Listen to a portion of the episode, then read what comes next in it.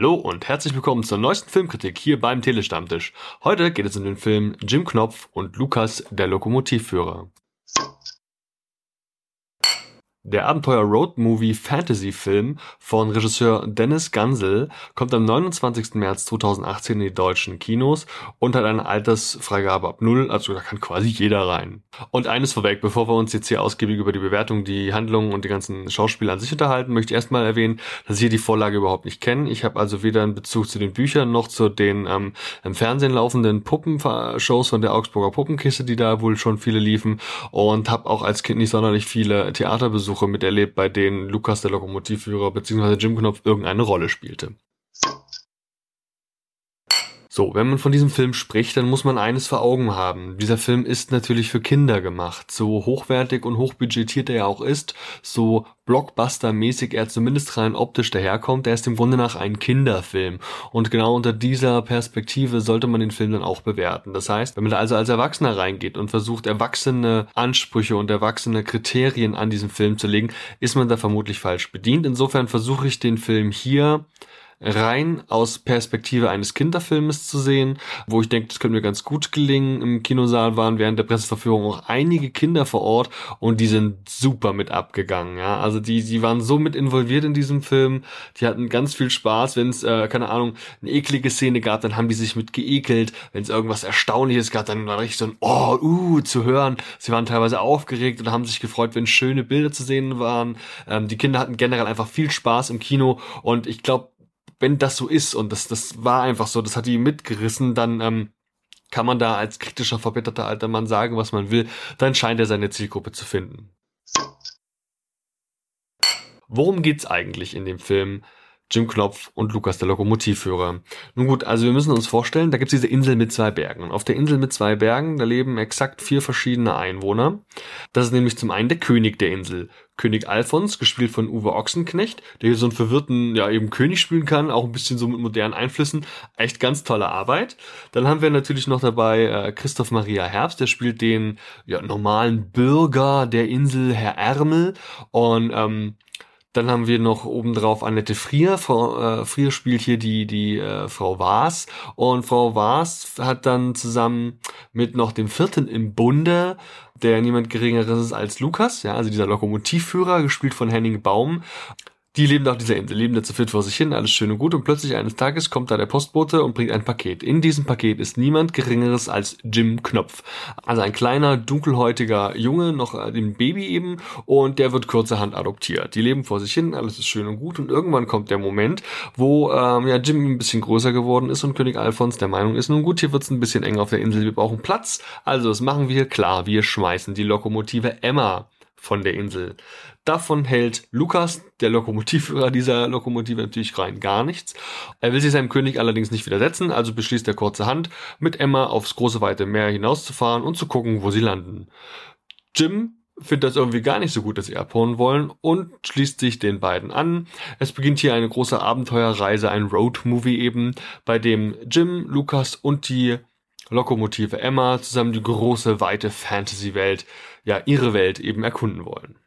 Dabei gibt es eine riesengroße Aneinanderreihung von Szenen, möchte ich sagen. Ich will nicht zu sehr auf die Story eingehen, aber es gibt unter anderem noch ein, spielt viel in einem asiatischen Reich, wir haben ein Drachenreich, wir haben ähm, wie so verschiedene Stationen, die aneinandergereiht werden, quasi wie so Szene nach Szene nach Szene. In verschiedenen, in einem Wüstensetting sind wir mal, wir sind mal mehr so in so einem ähm, ja, in so einem Schluchtensetting, also ganz unterschiedliche Sachen, die auch dem Grunde nach alle sehr, sehr schön aussehen.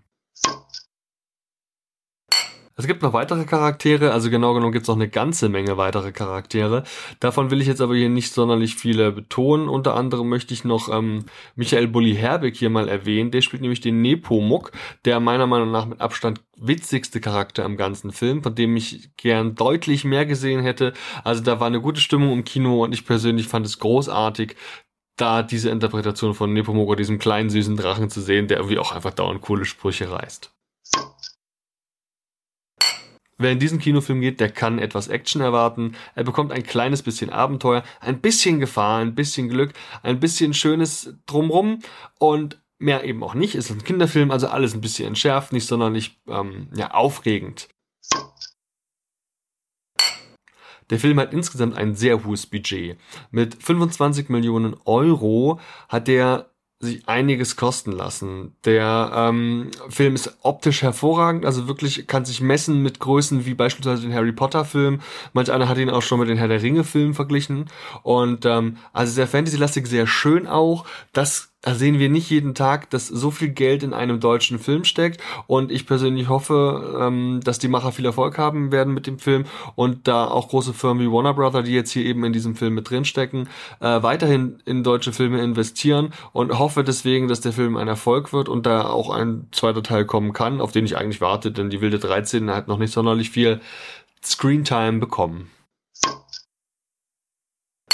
Nun gut, dann will ich eben jetzt hier versuchen, den Film zu bewerten und kann dabei eben nicht ganz aus meinem Schatten springen, ja. Ich habe einfach eine ganze Menge Sachen, die mir übel aufstoßen, die mir nicht gefallen, die ich anstrengend fand und deswegen muss ich da auch schon drauf hinweisen. Ich muss aber auch ehrlich sein, wäre ich jetzt ein Kind im Alter von fünf, sechs, sieben, acht Jahren würden mir diese ganzen Punkte, die ich jetzt nennen möchte, vielleicht gar nicht weiter auffallen. Und das muss man bei diesem Film auch sehen. Der Film ist nicht für mich gemacht. Der Film ist wahrscheinlich generell nicht für Erwachsene gemacht, die mit der Vorlage per se nicht viel anfangen können, sondern der Film ist eben explizit für Kinder und für Fans der Vorlage, beziehungsweise eben noch der Augsburger Puppenkiste. Wir sehen übrigens auch gelegentlich Szenen, in denen so Puppen im Hintergrund sind, irgendwelche Puppenhäuser und so. Also es wird auch damit gespielt, dass da viele Puppen äh, dass es eben diese, diese Vergangenheit gibt. Man ist sich seiner eigenen äh, Vergangenheit, seinen äh, kulturellen Gut eben auch bewusst. Und ähm, nun gut, ich persönlich fand den Film eben zeitweise doch recht ermüdend. Gerade in der Mitte des Films waren viele Sachen, äh, viele Szenen, die sich unheimlich gestreckt haben, die ich anstrengend fand. Ich zu generell das Pacing, also man hätte an der einen oder anderen Stelle vielleicht ähm, mal weniger Blabla von sich geben sollen, dafür mehr Handlung voranbringen. An anderen Stellen hätte ich mir gern gewünscht, dass äh, man Sachen rausschneidet, weil sie völlig irrelevant sind. Gerade so wie gesagt, so in der Mitte des Films hat das ein, fand ich das ein bisschen anstrengend. Die Plotholes oder Fehler, die mir so auffallen, die sind natürlich relativ, ja. Wir haben hier beispielsweise eine Bahn diese Bahn wird genutzt wie ein Auto. Das heißt, wenn es nach heißt, wir müssen nach links fahren, dann fährt sie nach links und wenn es heißt, wir müssen nach rechts fahren, fährt sie nach rechts, obwohl da überhaupt keine Schienen sind. Ja, sie kann also einfach drauf losfahren, obwohl sie eigentlich eine sprechende Bahn ist. Emma ist ein Stück also irgendwie intelligent, also man kann mit ihr interagieren und im Grunde nach kann Emma auch tun lassen, was sie will. Ja, sie fährt eben dahin, wo sie Bock hat, wo sie auch nicht Bock hat, aber sie hat immer Bock dahin zu fahren, wo ihr Lokomotiv wo sie hinschicken möchte. Und ähm, nun ja, normalerweise muss man eine Bahn eben nicht steuern, aber hier ist es so, dass ähm, Lukas durchaus diese Bahn steuern muss. Also er hat dann so eine Art Schaltknüppel und muss dann die Bahn ohne Schienen auch quer über den kompletten, ja, keine Ahnung, durch die komplette Wüste oder irgendwelche Berge hoch und runter fahren. Und das ist alles so ein bisschen merkwürdig, das gefällt mir jetzt nicht so. Ja, fand ich irgendwie, weiß ich, komisch. Dann gibt's auch so Szenen, wo die Bahn aus irgendwelchen fadenscheinigen Gründen repariert werden muss. Sie fällt gerade aus, weil irgendein Wasser nicht ist, weil irgendwas kaputt ist. Und dann, dann muss man da aus merkwürdigen Gründen irgendwie eine Reparatur vornehmen und das wird dann auch gemacht und bla bla bla. Das ist irgendwie so sinnlos. Ich weiß nicht, warum man das macht. Ist gerade in dem Moment vielleicht ein bisschen Spannung notwendig gewesen, um den minderjährigen Zuschauer zu unterhalten. Das weiß ich nicht, keine Ahnung. Aber da die Kinder dem Grunde nachher alle sehr positiv reagiert haben, gehe ich davon aus, dass dem genau so ist. Grundsätzlich habe ich mir sehr gefreut, die ganzen deutschen Schauspieler dort wiederzuerkennen. Also ich freue mich immer, wenn ich Annette Frier sehen kann, die einen tollen Job macht. Ich fand es auch grundsätzlich cool, ähm, Christoph Maria Herbst mal wiederzusehen, der ähm, ja auch wirklich ein ganz toller Schauspieler ist, auch wenn er nur in kleinen Rollen auftritt.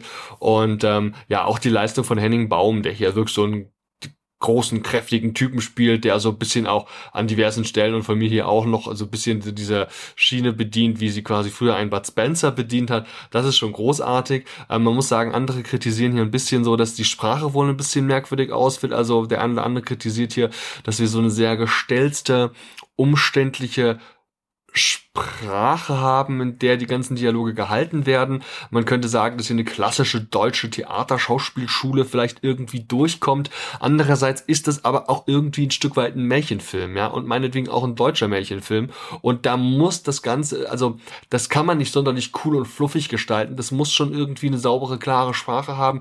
Das darf auch, weil der, weil das für die Vorlage eben aus den 60er Jahren ist, darf auch mal ein bisschen ja, bisschen altbacken klingen und eben so klingen, als hätte man das jetzt nicht unbedingt gerade mit Freunden besprochen, sondern eben äh, in einem Märchen gehört. Wie gesagt, den Lukas fand ich sehr sympathisch, ein toll gecasteter Schauspieler. Auch der junge Mann, der den Jim ähm, spielt, einfach ein, ein cooler Typ. Ich glaube, das ist eine seiner ersten Rollen, wenn nicht gar seine erste. Und mit dem kann man von Anfang an irgendwelche Sympathien aufbauen. Mit seinen schiefen Zähnen hat er sowieso bei mir einen Stein im Brett, da kenne ich mich nämlich auch ganz gut aus. Ähm, auch top gecastet, also dem Grunde nach wirklich die Hauptbesetzung dieser beiden Figuren ist fantastisch. Ob die untereinander immer so können, ob die Chemie untereinander so stimmt, darüber kann man sicher streiten. Mir persönlich ist da in der Form aber nichts aufgefallen. Was ich wiederum nicht gut fand, war so generell alle anderen Kinder in diesem Film. Also es gibt unter anderem einen Jungen in einem asiatischen Setting, der ist so ein kleiner Typ, der hatte auch eine kleine ähm, ja, Rolle zu spielen. Und ähm, das ist halt ein kleiner asiatischer Junge und das ist irgendwie so komisch, weiß ich nicht. Ich glaube, das ist auch nachsynchronisiert, vermutlich. Ich weiß nicht genau, ob der Originalschauspieler, ob der Englisch gesprochen hat oder ob die mit der Sprachausgabe von ihm nicht zufrieden waren, deswegen nochmal nachsynchronisieren mussten. Da weiß ich gerade nicht aus dem Stand. Aber das ist irgendwie merkwürdig und ich habe immer das Gefühl, er lächelt so halb in die Kamera und so. Das ist ganz skurril. Ja, und ganz am Ende gibt es dann nochmal eine Gruppe an Kindern, die von verschiedensten Winkeln der Erde kommen. Da ist ein Bayern dabei, da ist eine Art schwedische Prinzessin dabei, da ist mehr so, also quer querbeet alles dabei. Und ähm, auch die wirken mehr so wie Statisten in einem Film, ähm, der wie Kinder halt so spielen. Ich weiß nicht, ob ihr mit Kindern mal irgendwie schauspielerisch irgendwas zu tun hattet oder wie da euer Blickwinkel ist. Ähm, ich selbst habe mit Kindern an, an einem Theater mal zusammengearbeitet und muss sagen, naja, die sind, äh, also die wir jetzt da in diesem Film sehen, die funktionieren nicht für sich und auch in der Gruppe also das fand ich schwierig, muss ich einfach sagen. Da sind wir jetzt aus Filmen wie zum Beispiel The Florida Project, ähm, den wir zuletzt gesehen haben, äh, einfach andere Sachen gewohnt. Also kennen wir auch andere Sachen und da, ich finde, da wäre noch Potenzial vorhanden gewesen. Kommen wir zum Fazit. Der Film ist gut. Auch wenn ich jetzt natürlich einige Punkte genannt hatte, die vielleicht merkwürdig aufstoßen können. Und gerade das Pacing und wie gesagt die Handlung an sich auch eher, äh, naja, Schwachpunkte des Films sind. Ähm, so ist es eben ein Kinderfilm und die haben sich, glaube ich, alle gefreut. Äh, ich wünsche dem Film viel Erfolg. Er sieht fantastisch aus, er hat tolle Schauspieler. Er ähm, macht, glaube ich, viel richtig. Er wirkt auch ein, ein Stück weit, äh, klopft er auch an und erinnert Leute, die die Original also dieses Buch kennen, die vielleicht auch die ähm, Umsetzung in der Augsburger Puppenkiste kennen, irgendwie ein bisschen ihre Kindheit und auch die können sich an diesem Film erfreuen. Also im Grunde nach ein ganz, ganz toller Film, dem ich viel, viel Erfolg wünsche. Wenn man jetzt kein Kind ist oder mit der Vorlage nicht so viel anfangen kann und dann sich den Film einfach nur anschauen möchte, weil viele andere ihn sich auch anschauen, könnte man enttäuscht sein und könnte so wie ich auf die Idee kommen, eher wenig Punkte zu vergeben. Ja, also so wären das von meiner Warte aus eher so, naja, zweieinhalb von fünf Punkten. Aber da wir da hier einen Kinderfilm haben und ich versucht habe, wie ich zu Anfang bereits erwähnte, hier so mehr die Perspektive der Kinder einzunehmen und da auch andere Punkte einfach dann versuchen muss zu betrachten, äh, sind wir locker bei vier von fünf Punkten. Eben aus den ganzen be äh, bekannten Gründen. Allein schon das Budget, das man dem Film wirklich ansieht, diese vielen Effekte, wo, wo, wo quasi äh, die, die Mundwinkel der Kinder im Kino offen standen, weil sie einfach so baff waren von dem, was ihnen da geboten wurde. Und ähm, was kann man einem Kind Schöneres gönnen als so eine fantastische Abenteuerreise? Meine lieben Leute, ich danke euch vielmals für die Aufmerksamkeit. Falls euch die Filmkritik gefallen hat, dann hinterlasst mir doch in irgendeiner Form Feedback, sei es auf Twitter, Facebook, Instagram, gerne bei mir auf der Seite tele-stammtisch.de oder meinetwegen auch auf YouTube unter dem YouTube-Upload. Könnt ihr uns gerne Feedback hinterlassen. Ich freue mich über jedes Abo. Ihr könnt, wenn ihr uns im Podcatcher addet. Ich freue mich über jedes Like. Ich freue mich über alles. Ich freue mich auch, wenn ihr mir mitteilt, falls es euch nicht gefallen haben sollte. Und natürlich freue ich mich auch, wenn ihr das Ganze teilt oder vielleicht sogar selbst mal irgendwann hier beim Telestammtisch teilnehmen, sei es in einer regulären Ausgabe oder an einer Filmkritik. Wenn ihr zum Beispiel in irgendeiner Preview mal einen Film bereits gesehen habt, wir werden demnächst hier ähm, Ready Player One besprechen mit äh, ein paar Leuten, die den schon vorab sehen konnten, ähm, oder ihr in der Sneak Peek einen Film gesehen habt, dann können wir den hier auch besprechen. Ich danke euch vielmals für eure Aufmerksamkeit. Auf Wiedersehen.